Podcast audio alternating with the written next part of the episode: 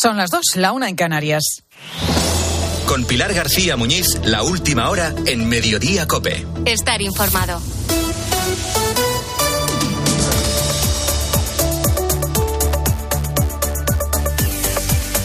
¿Qué tal? ¿Cómo estás? Muy buenas tardes. Bienvenido a Mediodía Cope. Pues seguimos pendientes de una mina en la localidad barcelonesa de Suria, donde los equipos de rescate trabajan para alcanzar el punto en el que tres personas habrían muerto tras el desplome registrado esta mañana.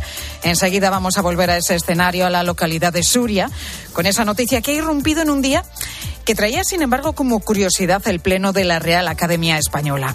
Estas reuniones no suelen ser un foco de atención mediática, pero ahora mismo escritores y lingüistas se han enzarzado en la que algunos ya tildan, nunca mejor dicho, la guerra de la tilde.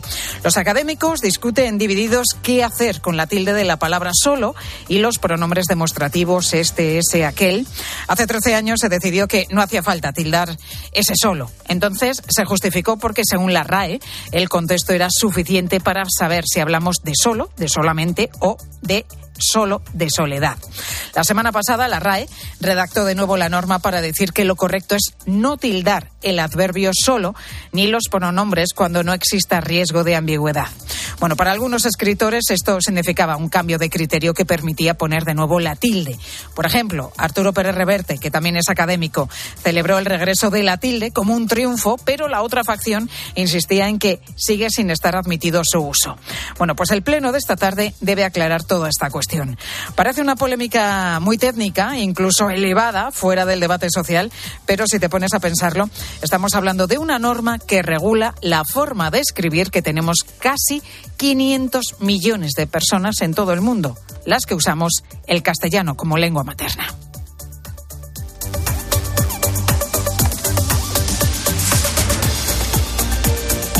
Y dos minutos de la tarde volvemos a Suria, en Barcelona. Acaban de comparecer los consellers de Interior y Trabajo de la Generalitat. Han dado algunos detalles sobre ese derrumbe registrado, como contábamos esta mañana, en una mina de potasa que podría haber costado la vida a tres personas. Yolanda Canales, nuestra compañera, sigue allí a las puertas de esa instalación minera. Yolanda, buenas tardes. ¿Qué datos han aportado? Pues eh, que los trabajadores continúan atrapados, que no han podido acceder aún los equipos de rescate y en eso están precisamente en estos momentos tratando de hacer los trabajos oportunos para asegurar la zona y que los rescatistas puedan acceder a su vez también con total eh, seguridad. Una zona que es de difícil acceso, de ahí que el consejero de Interior, Joan Ignasi Elena, asegurará que no se va a producir este rescate en cuestión solo de unos minutos. Está siendo complicado porque efectivamente hay que hay que poder acceder al, sitio de forma segura. Y por tanto se están haciendo pues las, las actuaciones necesarias para asegurar eh, que la intervención que se haga a partir de ese momento, este momento, por parte de todos los trabajadores, por, por todos los servidores públicos, pues eh, sea con todas las garantías. Y como no han podido acceder precisamente en los equipos de rescate ni de emergencias como los médicos para certificar el fallecimiento, tampoco desde la Generalitat confirman si efectivamente estos tres trabajadores eh, han fallecido y, muchísimo menos su identidad. En cualquier caso, el consejero de empresa, Roger Turren, decía que la empresa pasó sin problemas el último control de calidad fue hace tres semanas y los inspectores no detectaron ninguna anomalía. Eh, obviamente hay un control periódico, sistemático, de este tipo de instalaciones y el último, en este caso, fue hace tres semanas, eh, en este mismo mes de febrero, y se saldó sin ningún expediente, con lo cual se saldó sin eh, ninguna irregularidad. Sin embargo, la Universidad Politécnica de Cataluña sí que han explicado que dos de los fallecidos eran estudiantes de máster de la Escuela Politécnica Superior de Ingeniería de Manresa y uno de ellos estaba haciendo las prácticas en la empresa ICL Ibérica, propiedad de esta mina de Suria. Gracias, Yolanda, por esa última hora antes de esa localidad de Suria, en Barcelona. Pues además están pasando otros asuntos también destacados que debes conocer y te cuenta ya a continuación Ángel Correa. Sí, Pilar, un día después del 8M, las consecuelas eh, continúan en varios frentes. Eh, tras la división mostrada en las calles, y hay sectores dentro del PSOE que piden la ruptura con Podemos en el gobierno. La intención de Sánchez, no obstante, sigue siendo agotar la legislatura, sobre todo porque en julio se inicia la presidencia española de la Unión Europea. Pero además de esas manifestaciones feministas, coleas también el vídeo grabado por la secretaria de Estado de Igualdad, Ángela Rodríguez Pam.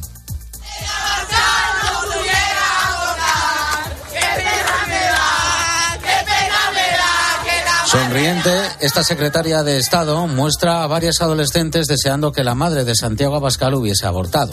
Vox pide que sea cesada y también sus socios del PSOE le han, le han afeado esta grabación. Ella contesta que estas cosas, hombre, ¿qué pasan en las manifestaciones? Están teatralizando un poco, fundamentalmente porque lo que les sucede es que no entienden el feminismo, porque no han ido nunca a una manifestación feminista y poco más tengo que decir al respecto y ya no por ser habitual deja de ser llamativo, más bien a contrario, noticias de este tipo. El Albia Extremadura, inaugurado el verano pasado por el presidente del gobierno como si fuera un ave, bueno, pues ese Albia, Pilar, adivina qué, en Extremadura, datos te doy que ha pasado. Pues que no funciona, que, se ha estropeado. que se ha vuelto a averiar. Los damnificados esta vez, más de 100 pasajeros.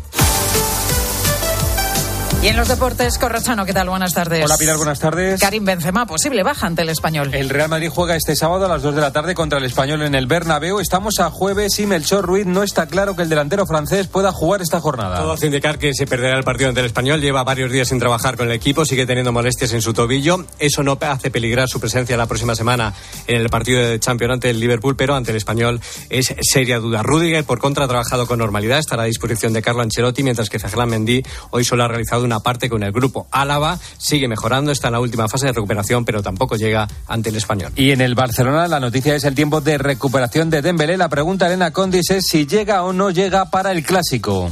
Según hemos podido saber, no llega. Está descartado definitivamente para el clásico del 19 de marzo. Los médicos han hablado con Xavi, han acordado que el mejor plan para su recuperación es que vuelva tras el parón de selecciones.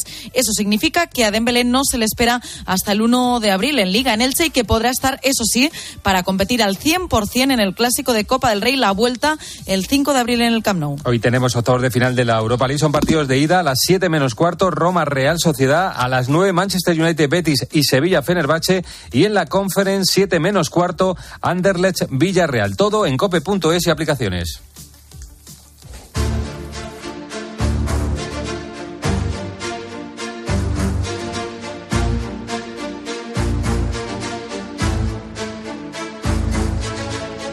Escuchas Mediodía Cope. Con Pilar García Muñiz. Estar informado.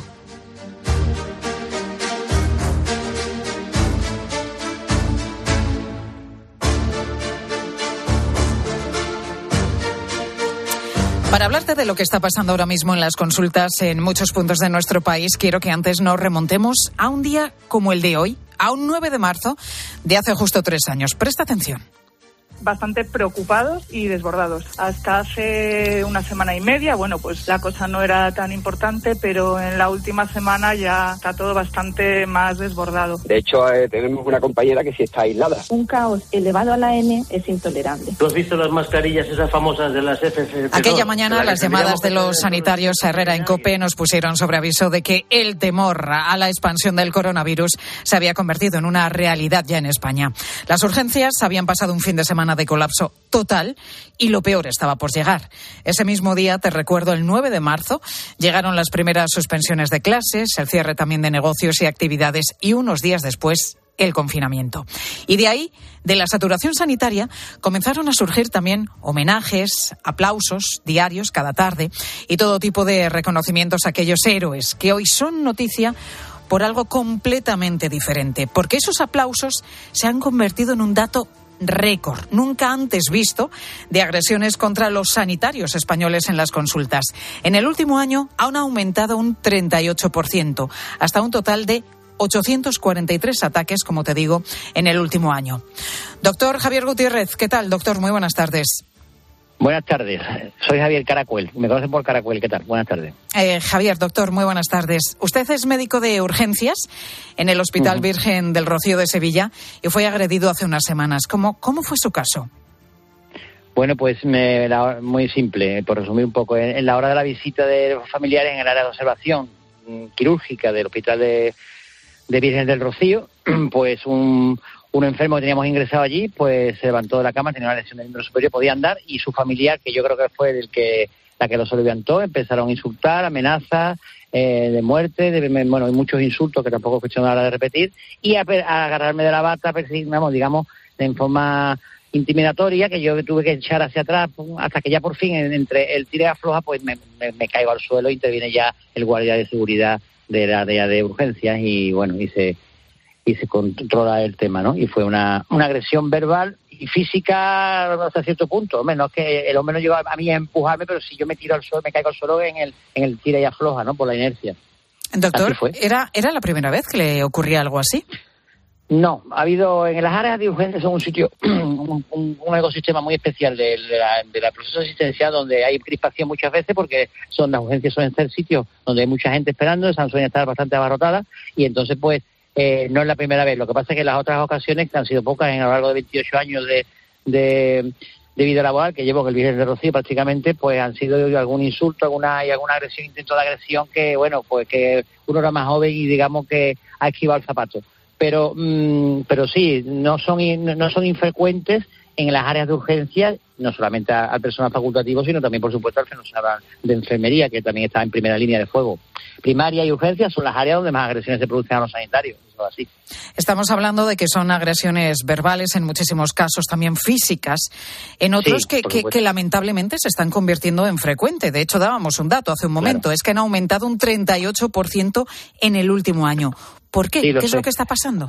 pues está clarísimo. Vamos a ver, esto es una cosa que es la, la pandemia supuesto la gota de, que coma el vaso de un sistema sanitario absolutamente maltratado por las diferentes administraciones por muchas circunstancias. En primer lugar, de tipo contra, de tipo eh, laboral. Hace falta recursos humanos, las plantillas de diferentes áreas tienen que estar bien dimensionadas. En segundo lugar, de tipo contractual. Tú no puedes tener que fidelizar las plantillas con contratos que sean en condiciones y no miserias como se han ido produciendo a lo largo de los años y los años, más en unas comunidades que en otras. Y después del aspecto retributivo. Es una vergüenza lo que gana un médico en Andalucía respecto a otras comunidades autónomas o en relación a podemos comparar lo que ganan los, médicos en concreto que en mi campo.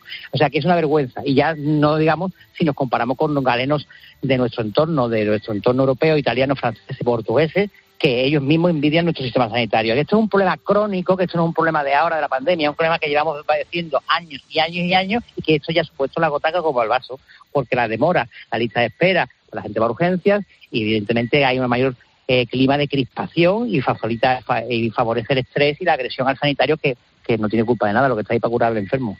Pues doctor Javier Gutiérrez Caracuel, gracias doctor por su testimonio y por estar con nosotros en Mediodía COPE. Encantado.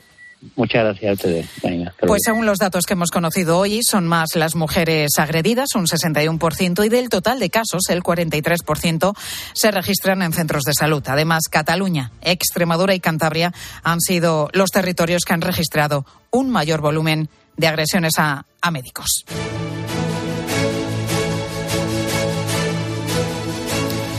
Estamos en un día de cambios y de novedades en varias normas, comenzando por la ley de universidades que se acaba de aprobar en el Congreso.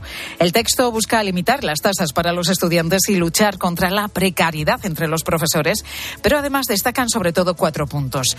Los colegios mayores tendrán que dejar de ser diferenciados, no separar a chicos y chicas si quieren seguir ligados a una universidad pública y mantener beneficios fiscales, culturales o deportivos. Ojo porque ahora mismo más de la mitad de estos centros son precisamente diferenciados. También polémico, los claustros universitarios podrán debatir de otras temáticas de especial trascendencia. Vamos, que más allá de hablar de temas de docencia, podrán debatir sobre política, por ejemplo, con todo lo que eso puede suponer para la vida universitaria. Además, ya no habrá falta ser catedrático para ser rector de una universidad. Y ojo, si trabajas en un sector concreto y tienes experiencia, podrás estudiar una carrera relacionada con ese sector, aun cuando no hayas hecho el bachillerato.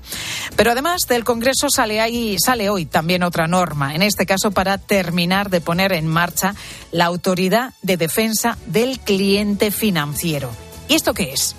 Pues es una oficina centralizada para que podamos presentar reclamaciones de forma mucho más ágil. Por ejemplo, reclamar a una compañía de seguros, a una financiera o a nuestro banco. Bueno, pues coincidiendo con esta aprobación, hoy sabemos que el mecanismo que se puso en marcha precisamente para ayudar a las familias ante la fuerte subida de las hipotecas sigue sin funcionar. Estamos apenas en 1.500 peticiones frente al millón de beneficiarios a los que pretendía llegar el Gobierno.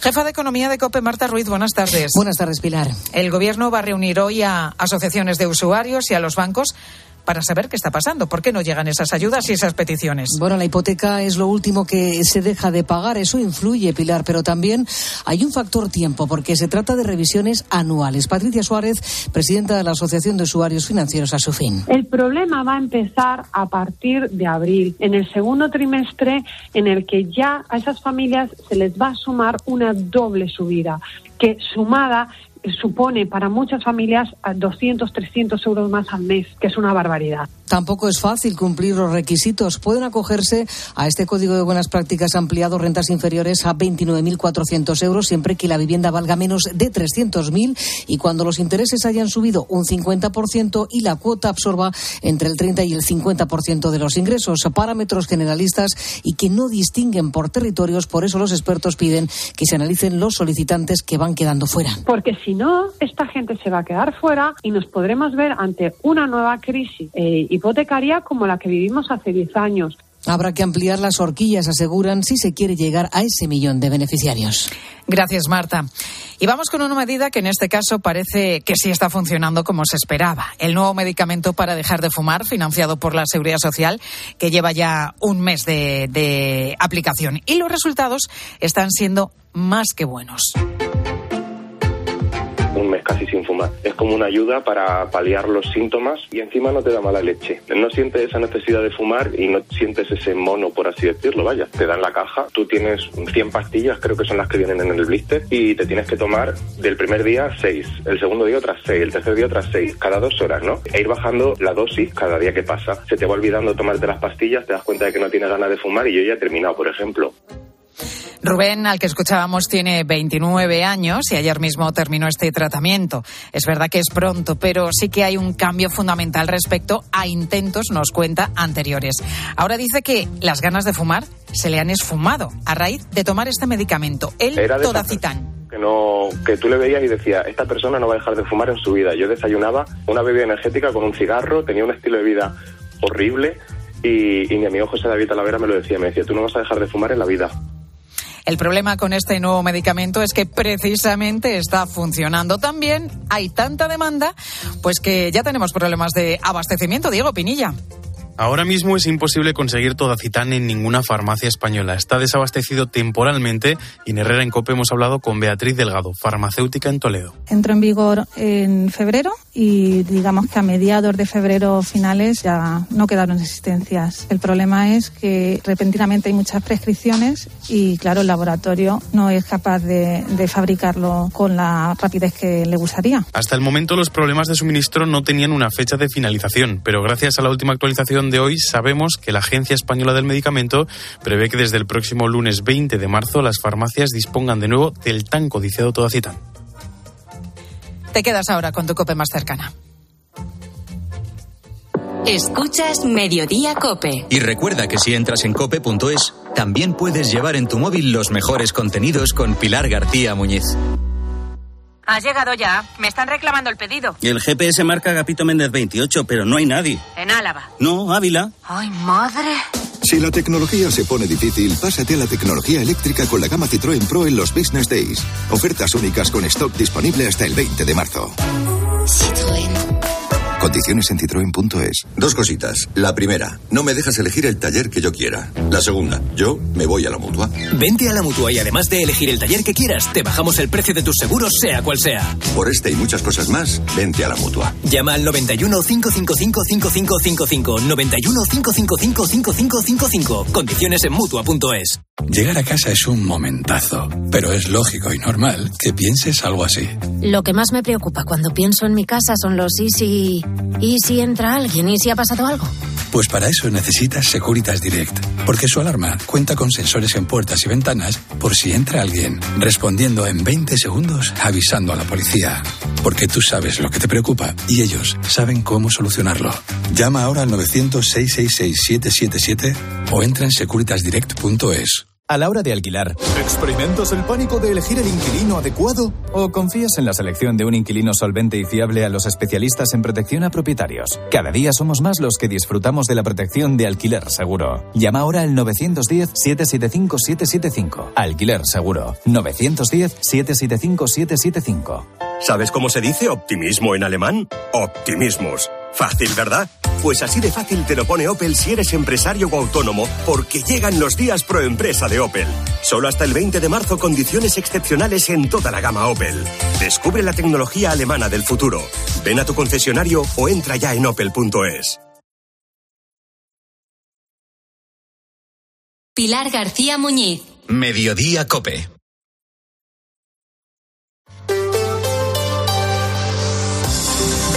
Cope Madrid. Estar informado. Seis robos en cuatro centros desde el pasado mes de noviembre. Son los datos oficiales, pero podría haber más. Hoy en COPE nos estamos ocupando de la cadena de robos de material informático en colegios e institutos madrileños que empieza a preocupar a los directores de estos centros, sobre todo los que en esos cuatro meses han sufrido ya un par de robos.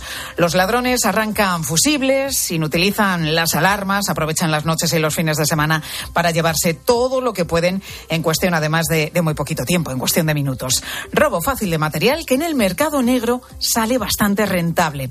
¿Y los más perjudicados? Pues los alumnos de todos esos colegios que se quedan sin poder aprovecharlo. Mamen Vizcaíno, muy buenas tardes. ¿Qué tal, Pilar? Buenas tardes. Estamos hablando De un material sustraído vital para el aprendizaje de los alumnos, que son sin duda los más perjudicados por todos estos robos. Bueno, todo ese material está dentro del plan de la Comunidad de Madrid para digitalizar los centros, porque cada vez se usa más la tecnología en el aprendizaje de los alumnos en prácticamente todas las asignaturas. Y no se trata de cuatro ordenadores de mesa, es mucho más que eso, como nos ha contado Esteban Álvarez, que es el presidente de la Asociación de Directores de Institutos Públicos de Madrid. Eh, se está dotando de un panel interactivo a cada una de las aulas. Un centro de 800 alumnos podemos estar hablando tranquilamente de 35 o 40 paneles, a un coste, ya digo, de 3.500, 4.000 cada panel. Y además de dotaciones de ordenadores portátiles con armarios cargadores que son también de un coste elevado. Estamos hablando de un material que cuesta muchísimo dinero y que está protegido únicamente por las alarmas que tienen los centros. Si se lo roban, no hay ningún seguro al que reclamar. No tenemos eh, presupuesto para realizar seguros del, contenido de, que estamos recibiendo de este material. Sería muy elevado. Los grupos que están robando los centros escolares tienen muy claro que si no les pillan van a vender la mercancía sin ningún problema. Lógicamente no a una tienda, pero sí a través de las redes que operan al margen de la ley. Si la policía o la Guardia Civil consigue recuperar el material robado, después de acabada la instrucción, se devuelve al centro. Mamen, ¿y cómo son esos robos? Porque decíamos que se producen, pues lógicamente por las noches, los fines de semana, pero ¿están muy planificados? Pues están planificados prácticamente siempre, porque se cometen, como tú dices, por la noche en fin de semana y además la alarma no es ningún problema. El teniente Cervantes de la Guardia Civil es el responsable de la operación PC School. Su investigación ha resuelto 33 robos en una veintena de coles e institutos de Toledo y del sur de Madrid. Quitaban el fusible y claro, eso tiene, digamos, unas horas más de autonomía. Los quitaban, qué sé yo, el sábado, eh, saltaba la alarma eh, y a lo mejor va la patrulla el sábado, está, ve que está todo normal, que no ha pasado nada, vuelve a ir a lo mejor más tarde, vuelve a pasarse varias veces y no pasa nada. Cuando se termina esas horas de autonomía, pues ya es cuando se perpetra el robo y ya no salta la alarma. En un instituto de secundaria de Arroyo Molinos han robado dos veces en cuatro meses, igual que en un colegio de infantil y primaria de Fuenlabrada. En este caso, la primera vez que les pasó, los ladrones entraron destrozándolo todo. De hecho, hasta tuvieron que suspender las clases porque era imposible darlas. A finales de febrero volvieron a entrar, esta vez sin hacer tanto destrozo, aunque se llevaron casi un centenar de tablets que les acababan de dar y el dinero que habían recaudado de unas excursiones. Haya o no haya violencia, como nos dice el teniente Cervantes, el daño es enorme. Con sus herramientas contundentes, pues fuerzan ventanas, fuerzan puertas, fuerzan armarios si hace falta. En tema de, daños, les causa un, perjuicio para el centro. Los directores de todos estos centros están preocupados, aunque no sabemos si la Consejería de Educación tiene previsto hacer algo al respecto. Hemos preguntado, pero no tenemos respuesta. Gracias, Mamen. Bueno, todo esto en un jueves que ha empezado lluvioso en la Comunidad de Madrid, pero que ha mejorado con el paso de las horas. Poco antes de las 10 dejaba ya de llover y ha salido el sol, que ahora luce haciendo subir la temperatura hasta los 18 grados de máxima esta tarde. De momento tenemos 16 a esta hora en el centro de la capital. Y atentos si vives en la sierra, porque está activado el aviso amarillo por fuertes rachas de viento de hasta 80 kilómetros por hora. 2 y 24, momento de ocuparnos de la situación del tráfico en Madrid. Móvil Norte, concesionario oficial BMW, patrocina el tráfico. DGT, Jaime Orejón, buenas tardes. Muy buenas tardes. Hasta ahora pendientes de complicaciones en el acceso a Madrid por la 2 a su paso por Torrejón de Ardoz. Al margen de estas complicaciones se circula con total normalidad en el resto de red de carreteras de toda la comunidad. Que los mejores ingenieros hagan los mejores coches es lógico. Que cuando quieras conducir, conduzcas un BMW también es lógico. Como que el mejor servicio te lo ofrezca tu concesionario de confianza. Lógico, ¿verdad? Si quieres BMW, quieres Móvil Norte. Porque lo lógico es querer siempre lo mejor. Visítanos en Móvil Norte, carretera del Plantío 62 Majada Honda o en movilnorte.bmw.es. Más del 35% del emprendimiento en la Comunidad de Madrid está liderado por mujeres, pero podrían ser muchas más. Arrancar mi proyecto con el apoyo de la Comunidad de Madrid ha sido fundamental. Hemos trabajado para conseguirlo y crecer juntas. Comunidad de Madrid. ¿Has pagado el impuesto sobre sucesiones? ¿Sabías que los tribunales han confirmado que en la mayoría de los casos está mal liquidado? No dejes pasar la oportunidad. Pide la devolución y consigue como mínimo 200 euros. Consulta requisitos. Contacta con Martínez La Fuente Abogados en el 646-690-032 o en martinezlafuenteabogados.es. Los Fernández son muy amables. Recogida a domicilio de cortinas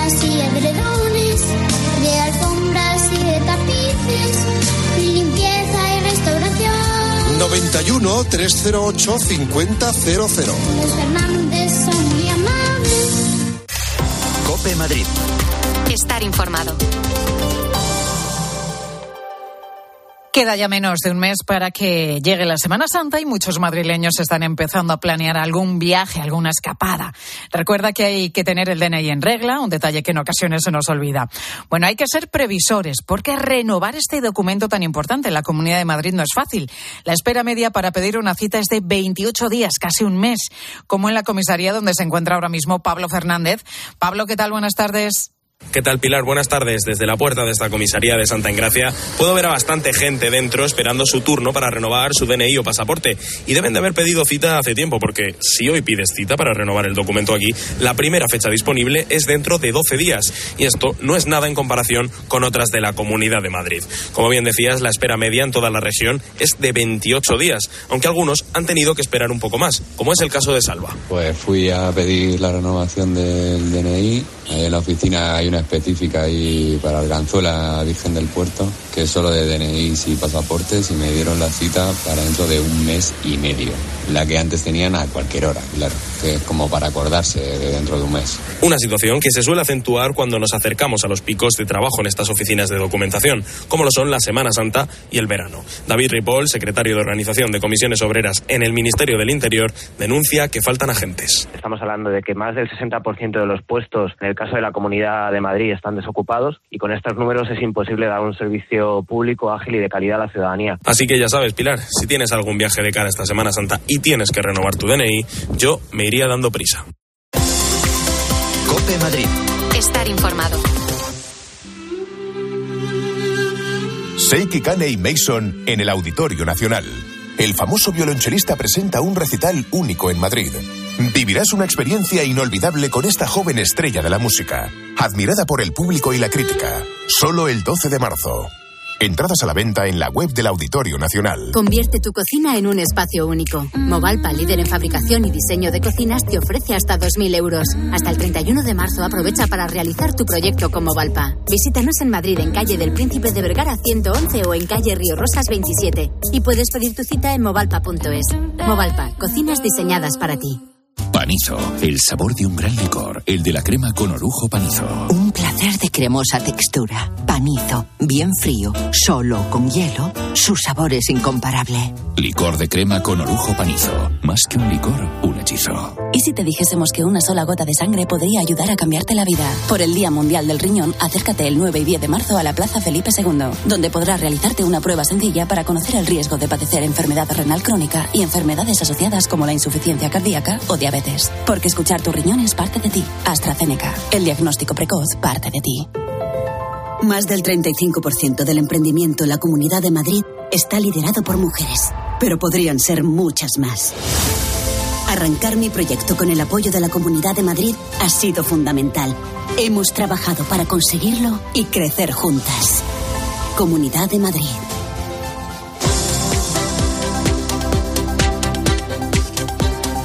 Pues estamos ya en las 2 y 29 minutos, una hora menos en Canarias. Enseguida, un nuevo repaso a la actualidad aquí en Mediodía Cope.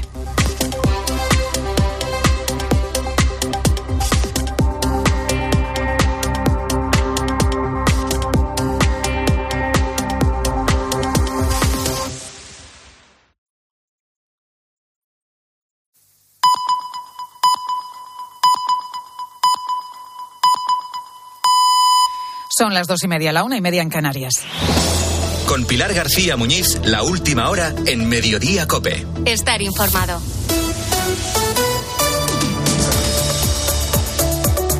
No será un rescate fácil, lo ha reconocido el consejero de Interior de la Generalitat Catalana desde la mina de Suria, en Barcelona, donde esta mañana tres trabajadores han quedado sepultados a 900 metros de profundidad tras un derrumbe.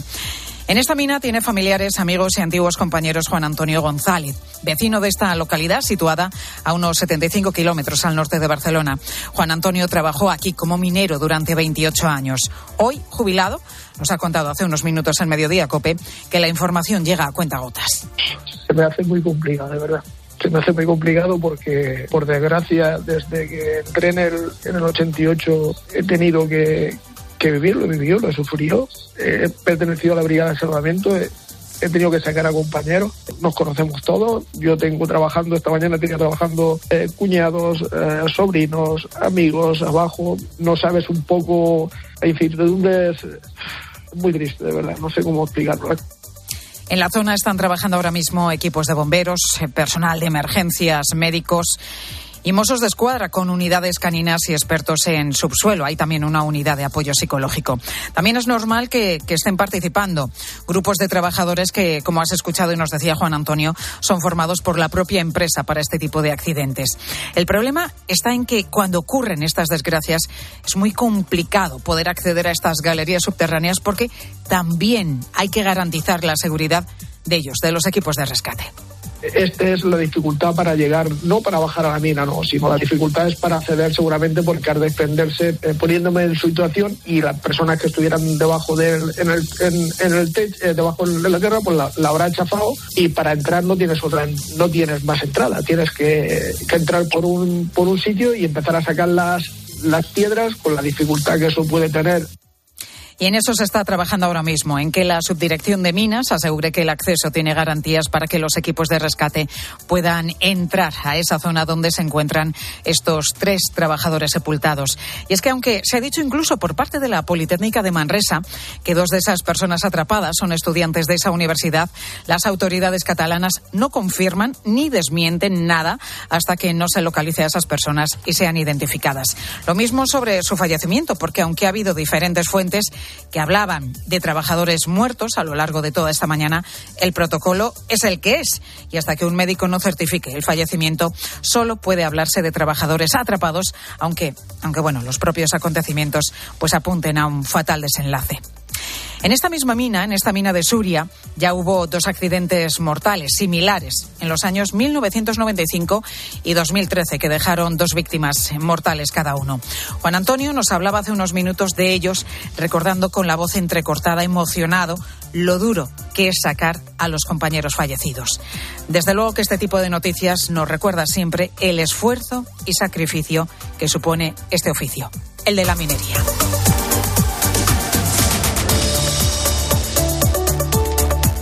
Pues están pasando otros asuntos destacados que debes conocer y que te cuento ya con la ayuda de Ángel Correas. El 1 de julio, Navarra asumirá las competencias sobre tráfico. En virtud del acuerdo que Pedro Sánchez alcanzó con Bildu y al que se oponen Partido Popular y UPN, se abrirá un periodo transitorio, una especie de pasarela para que puedan incorporarse a la Policía Foral los guardias civiles de tráfico y seguridad vial encargados hoy de estas tareas. Marcha sí a la vida el domingo a mediodía en Madrid. Y hoy hemos conocido aquí en Mediodía Cope la historia de María, que va a participar en esa marcha. Es una joven de 23 años de Barcelona que se quedó embarazada con 18 y recibió presiones para abortar por parte de los sanitarios que la atendieron. Y nos cogió y nos dijo, chicos, mirad, sois muy jóvenes. Si yo fuera vuestra madre, quería que abortaseis Y ella iba diciendo, más adelante, si queréis tener hijos, pues ya, ya los tendréis, ¿no? Claro, estábamos tan vulnerables, ¿no? Con 18 años y, y, me acuerdo que tras el silencio la enfermera nos miró y dijo, chicos, yo os pago el aborto si, si hace falta, ¿no? María siempre contó con el apoyo de Mark, de su novio, su familia y de sus amigos. Su hija Ana ya tiene cuatro añitos. Y a esta otra marcha nos vamos precisamente en directo, la de los letrados de justicia, que llevan más de siete semanas en huelga. Ya se han suspendido más de 300.000 juicios por todo nuestro país. Los letrados están en este momento camino del Ministerio de Justicia y con ellos Patricia Rossetti. Buenas tardes, Patricia. Hola, Pilar. Buenas tardes pues están ya casi en las puertas del Ministerio de Justicia, un colectivo unido que viene desde todo, de toda España y que inunda de togas la calle San Bernardo de Madrid, gran parte de la calle San Bernardo donde está el Ministerio de Justicia. Calculan que son en torno a unos mil los letrados judiciales que se manifiestan hoy en Madrid de los 3.800 que soy. Y hoy se hacen oír delante del Ministerio y expresan lo que sienten. Nos decía Ernesto Casado, presidente del Colegio Nacional de Letrados judiciales. Consideran que el Ministerio les está engañando desde el primer momento y señalan que su táctica de desgaste no les va a servir. Nos lo decía hace unos momentos Juan José Yáñez, portavoz del Comité de Huelga. En el Ministerio se ha engañado en todos los momentos de este proceso. Esperaron tres semanas para convocarnos por primera vez porque pensaron que nos íbamos a desinflar. Después hicieron una negociación falsa para intentar desanimarnos siguen ahora sin convocarnos. Se están equivocando, porque lo que conseguimos es que cada vez haya más letrados que se sumen a esta huelga. Cada vez somos más, así que la táctica del desgaste no les va a funcionar. Muchas, camparta, muchas pancartas y muchos gritos, por ejemplo, dicen eh, con Job la justicia hace stop. Pilar deja de viajar y ponte a negociar. Si Sánchez no hace nada, la justicia está parada. O también una foto de Pilar en Job en la que dice se busca. Y también Tonchu, dimisión, sácate una oposición. Este es el ambiente que se respira hoy en la calle San Bernardo de Madrid delante del Ministerio de Justicia. Gracias, Patricia. Y en los deportes, a partir de las 3 y 5, que nos contáis, Corrochano? Hola, Pilar. La eliminación del Paris Saint-Germain en Múnich y una pregunta de Dani Gila Mbappé en el partidazo han vuelto a agitar el futuro del delantero francés. Quiero ganar la Liga Francesa y después veremos, dijo Kylian Mbappé, que termina contrato en el año 2024. El 2-0 mete al Bayern en cuartos de final y también al Milán con el 0-0 en Londres contra el Tottenham. Noticia en el Real Madrid, Benzema posible baja ante el español este sábado y noticia en el Barcelona, Dembélé va a ser baja en el partido contra el Real Madrid. Tenemos Europa League, partido de ida de octavos de final. A las 9 Manchester United Betis y Sevilla Fenerbahce. Y a las 7 menos cuarto Roma Real Sociedad. Y en la Conference Anderlecht Villarreal a las 7 menos cuarto. Y tenemos Euroliga Real Madrid Valencia a las 9 menos cuarto. Lo contamos todo en cope.es y aplicaciones.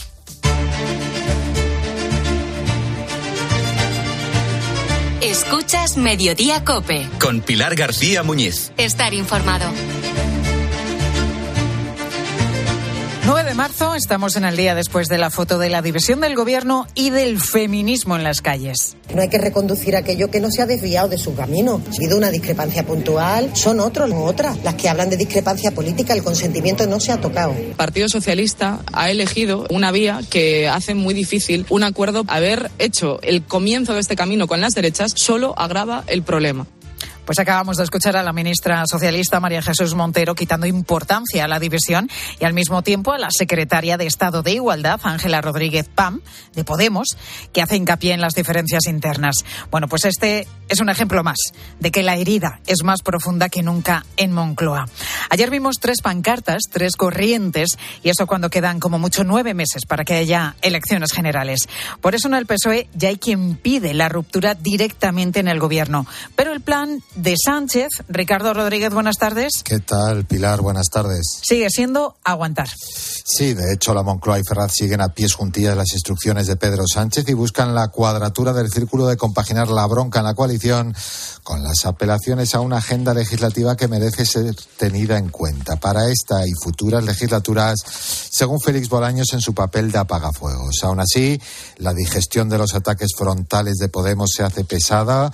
Sectores socialistas más su cabreo y coinciden en estimar obligado un golpe de autoridad del presidente. Un puñetazo sobre la mesa. Toda vez se multiplican las voces que miran a los morados como una rémora para sus intereses el 28M. Son los mismos Por cierto, que lamentan el descuido a la tradicional posición de centro izquierda del partido, amén del ruido permanente procedente del gobierno. Extramuros de ese perímetro del núcleo duro presidencial, hay incluso partidarios de la ruptura, a pesar de tener interiorizada esa pretensión de Sánchez de seguir adelante con el Ejecutivo de coalición hasta las generales, principalmente porque lo cree positivo para movilizar al electorado progresista. Gracias, Ricardo. Pues hay más leyes que siguen causando controversia, sobre todo la ley de vivienda con la que Podemos pretende prorrogar el límite a la subida del precio de los alquileres. Aquí hay discrepancias también entre socios, incluido Esquerra Republicana y Bildu. Hoy los morados dicen que no hay ningún avance y, sin embargo, la ministra Montero señala lo siguiente. En el gobierno de coalición hay prácticamente ya un acuerdo respecto a cómo va a resultar el texto de vivienda, pero todavía nos queda algún elemento que me tiene que permitir ser prudente hasta que podamos anunciar definitivamente el texto que va a ser votado en las Cortes Generales.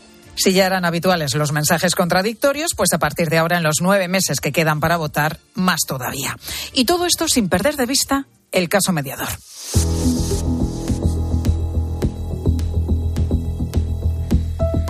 Al hilo de esta investigación del caso mediador, la verdad es que toda la madeja de la corrupción política destapada en Canarias no deja de dar sorpresas con nuevas derivadas. Además, por ejemplo, la de la contratación de obras para reformar cuarteles de la Guardia Civil.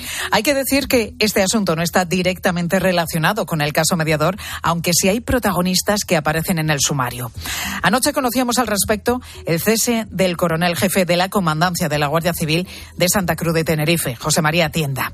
Juan Baño, muy buenas tardes. Buenas tardes, Pilar. Aquí la clave, Juan, está en el modus operandi que se utilizaba para conceder obras en cuarteles en diferentes puntos de España, sobre todo en ese cuartel de Tenerife. Bueno, sí, podría ser una de las claves. El caso mediador, digamos que no ha sido la causa, pero sí un acelerante para ese cese del coronel de Tenerife. De ese coronel solo hay referencias de pasada a una reunión con el encarcelado en el caso mediador, el general de división Espinosa Navas, antiguo jefe de Las Palmas. También aparece en el sumario, aunque no está implicado, un constructor de lanza Tarote, Ángel Ramón Tejera. La destitución del coronel de Tenerife se debe a la investigación de asuntos internos de la Benemérita sobre obras presuntamente irregulares en esa comandancia, en Tenerife, una veintena. Las hacía precisamente ese constructor, Ramón Tejera. El próximo 12 de abril, Tejera se sentará en el banquillo por un presunto delito contra la hacienda pública. La Fiscalía le pide, ojo, tres años de cárcel precisamente por estas obras. Pero la investigación va más allá un juzgado de Madrid está pendiente de que se periten unas 200 obras de este mismo constructor en más de una decena de cuarteles de toda España por más de 3 millones de euros. Se apunta hacia otro oficial, el teniente general Vázquez Jaraba, ya jubilado. Por eso, el ministro de Interior descartaba hoy que el cese del coronel tenga que ver con el caso mediador. Eh, no, establezcamos nexos ni relaciones que serán las investigaciones en su caso las que puedan determinar. Al día de hoy no hay ningún nexo de esas características, pero esperemos a las investigaciones. Esperemos a las investigaciones. Todo está todavía abierto y a todo esto. Asuntos Internos investiga, como tú decías, regalos y dádivas que entregaría el constructor a cambio de sus obras. El mismo modus operandi que en el caso mediador sobre corrupción política. Mucho que aclarar todavía. Mucho que aclarar, efectivamente, compañero. Gracias, Juan. Gracias a ti.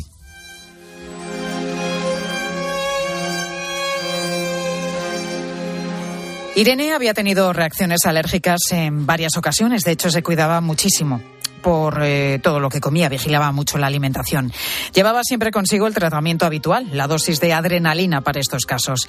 Y de hecho le dio tiempo a tomarlo cuando empezó a sentirse mal, pero no fue suficiente. Esta joven de 17 años, fallecida en Alcázar de San Juan, en Ciudad Real, era alérgica a la proteína de la leche. Y según cuentan en su entorno, bastó con un rastro de contaminación, probablemente en una cafetera, para que no pudiera superar esa reacción alérgica. No suelen ser lo habitual ese tipo de reacción tan grave y tan rápido por alergia a proteínas de leche de vaca, pero puede ser, ser por toma accidental probablemente.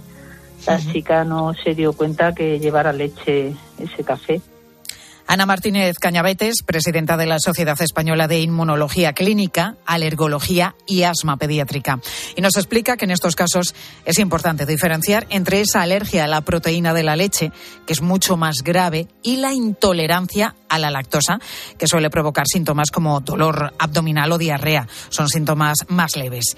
¿Y qué pueden hacer las personas con esa alergia a la proteína de la leche en un caso extremo como este de Irene? Pues sobre todo llevar más dosis de rescate veces la recomendación es llevar dos autoinyectores de adrenalina o tres para, digamos, que tengas un tiempo de, de poder llegar a un centro sanitario.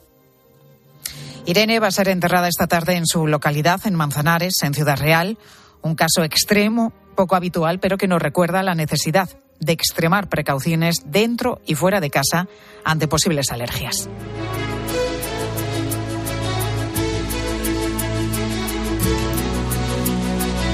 Bueno, más cosas. Sabemos que la inteligencia artificial está aquí para ayudarnos en muchísimas cuestiones. Claro, eso cuando se utiliza bien. Cuando se usa mal puede servir para cometer delitos. Era cuestión de tiempo que alguien usara esa nueva inteligencia artificial de imitación de voz para tratar de obtener provecho. Pobre, eh, provecho. Pilar Cisneros, muy buenas tardes. Buenas tardes, Pilar. Fíjate, hay tecnologías como Bali de Microsoft que son capaces de clonar la voz de cualquier persona escuchándola unos segundos.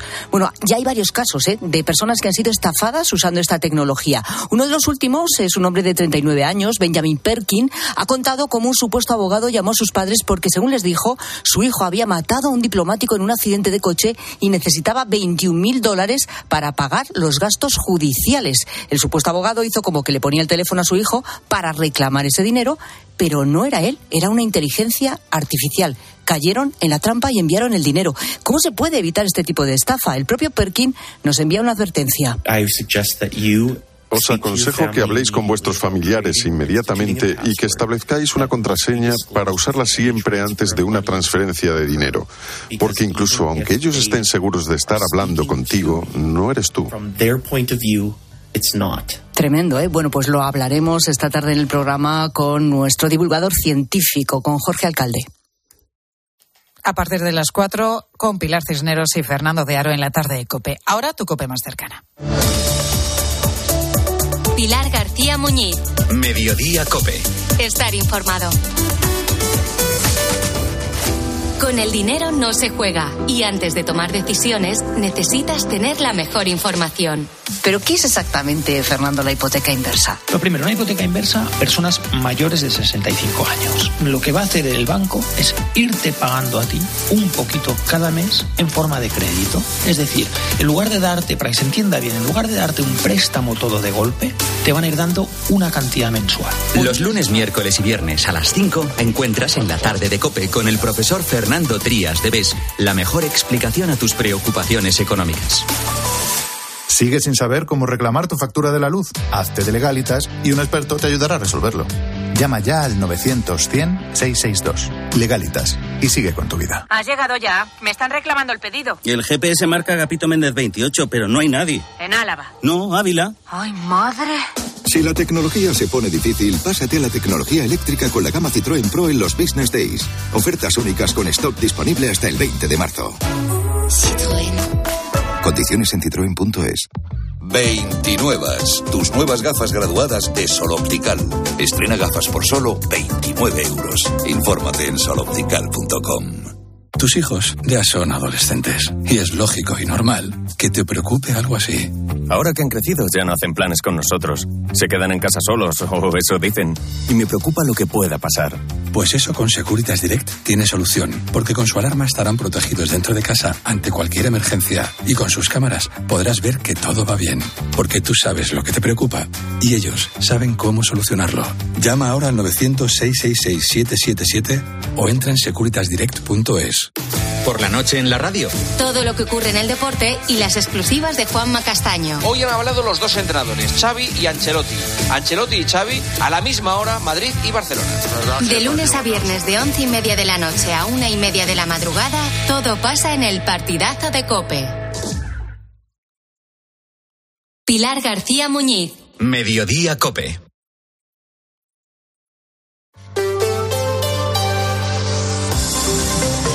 Madrid.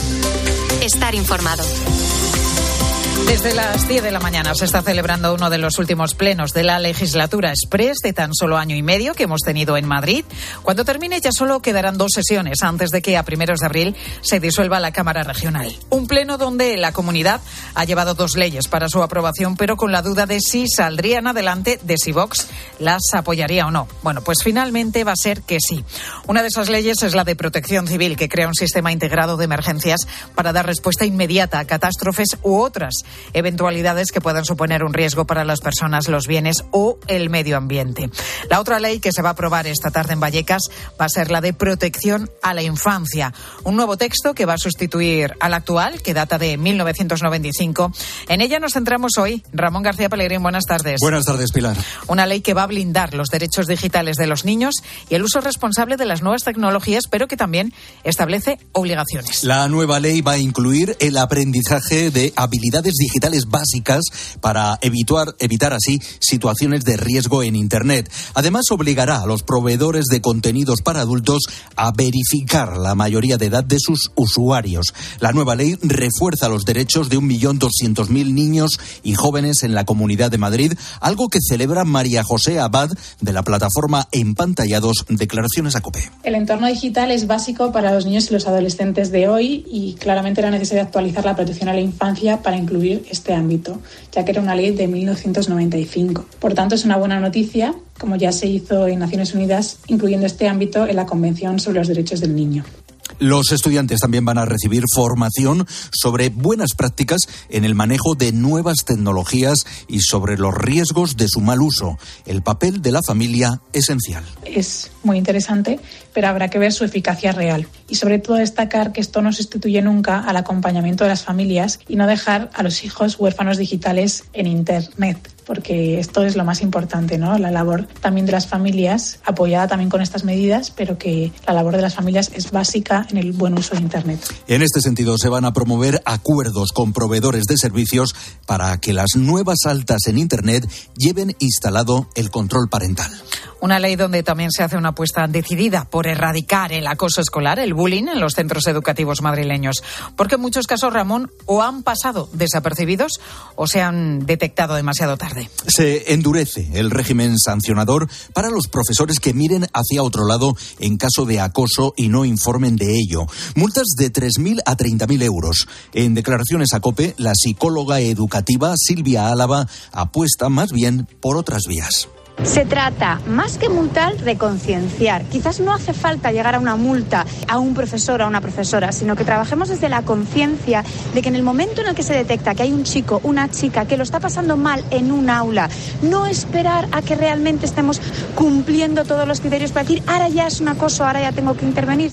Ante un caso de acoso escolar, fundamental el papel de los compañeros y compañeras de clase. Se ha llamado los testigos mudos en el acoso, es decir, todos esos compañeros y compañeras de clase que lo ven pero callan, a veces por miedo a luego ser ellos los siguientes o a veces incluso porque se ha normalizado la violencia en el aula o la falta de respeto. Silvia Álava alerta también del acoso continuado en las redes sociales, el llamado ciberacoso, que sigue siendo creciente en nuestra comunidad. El papel de las familias sigue siendo clave, dice, y es que nuestro país, España, es uno de los que tiene más casos de acoso escolar, según denuncia Bullying Sin Fronteras, con más de 11.000 casos anuales, 8 de cada 10 en secundaria. Gracias, Ramón. La votación será esta tarde en la Asamblea de Madrid, pero como te contaba, Vox ya ha dado el ok a apoyar las dos leyes, con, por tanto, saldrán adelante.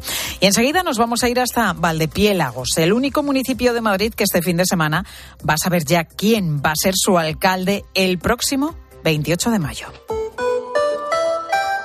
¿Te apetece descubrir un lugar lleno de aventuras, de sol y de magia? En Walt Disney World viajarás a una galaxia muy muy lejana. Descubrirás el reino de la naturaleza, vivirás la magia de los cuentos de hadas y tendrás el mundo al alcance de tu mano. Todo esto y mucho más en los cuatro increíbles parques temáticos de Walt Disney World Resort en Florida. Las vacaciones de tus sueños. Reserva ahora en waltdisneyworld.com y disfruta de hasta un 25% de descuento en los hoteles Disney con entradas a los cuatro parques.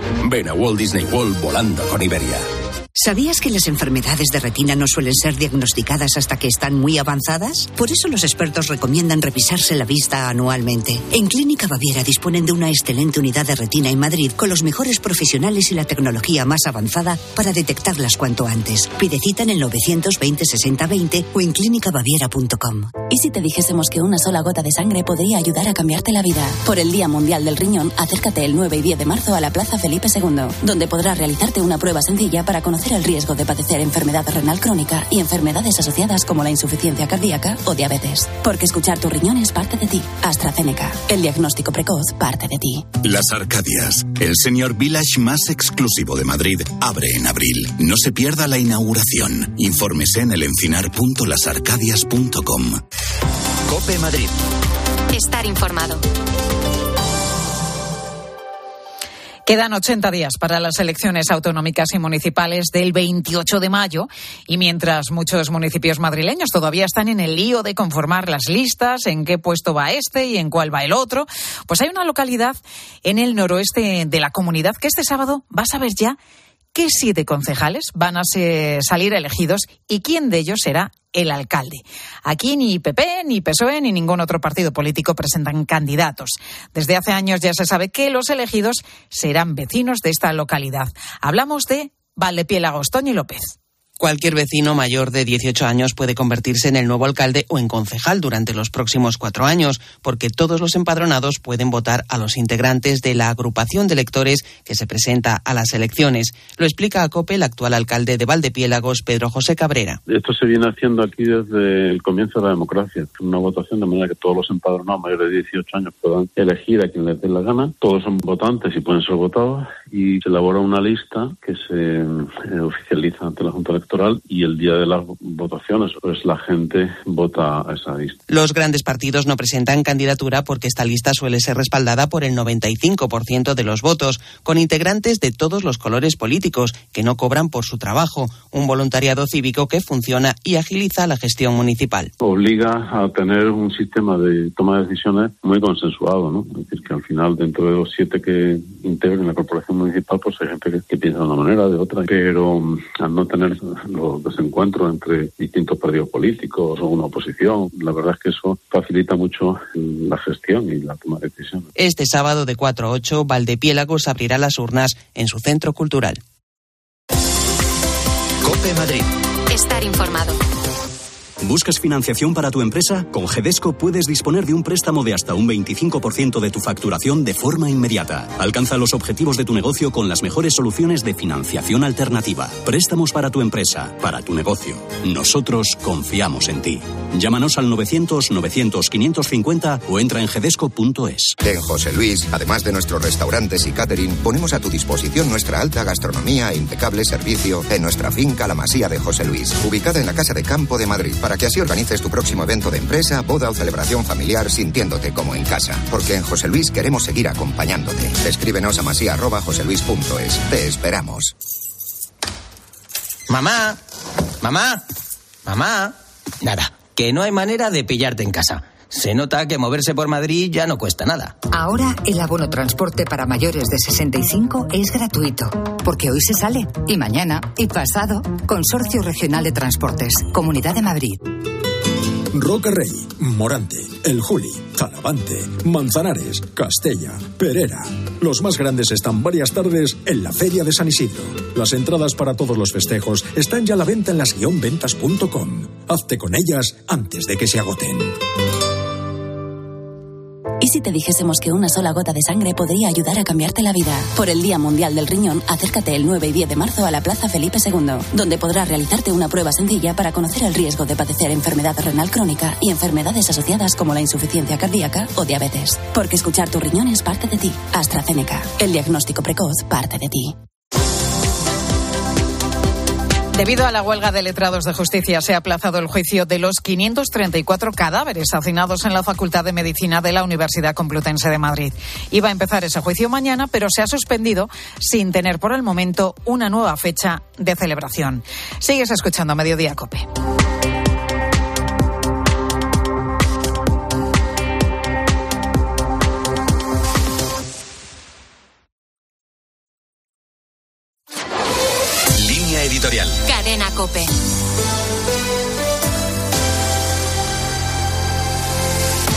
Mientras la guerra de Ucrania prosigue su espiral de muerte, las grandes potencias mueven sus peones diplomáticos y militares ante escenarios de creciente incertidumbre.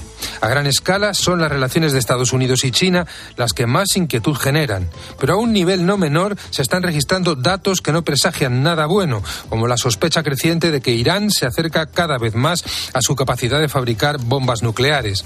Es importante la visita inesperada a Tel Aviv del jefe del Estado Mayor del Ejército norteamericano, el general Mark Milley, se supone que para afrontar esa amenaza, pero más interés suscita la escala que este general ha hecho en Rabat, en el contexto de la crisis del Sáhara Occidental. Esta ha sido la primera vez que el máximo asesor del presidente Biden en materia de defensa acude a entrevistarse con los mandos militares marroquíes, mientras el Congreso se dispone a desbloquear el suministro de material militar de alta tecnología a Rabat, como el sistema de misiles Patriot se da la circunstancia añadida de una reciente entrega de drones iraníes al Frente Polisario, que cada día se muestra más activo en las zonas de seguridad de Marruecos sin que el mediador de Naciones Unidas para el Sáhara haya podido avanzar un centímetro en su misión pacificadora. El escenario se complica con la expansión del grupo Wagner de mercenarios rusos en el Sahel, con la ayuda de Argelia, lo cual enreda más aún el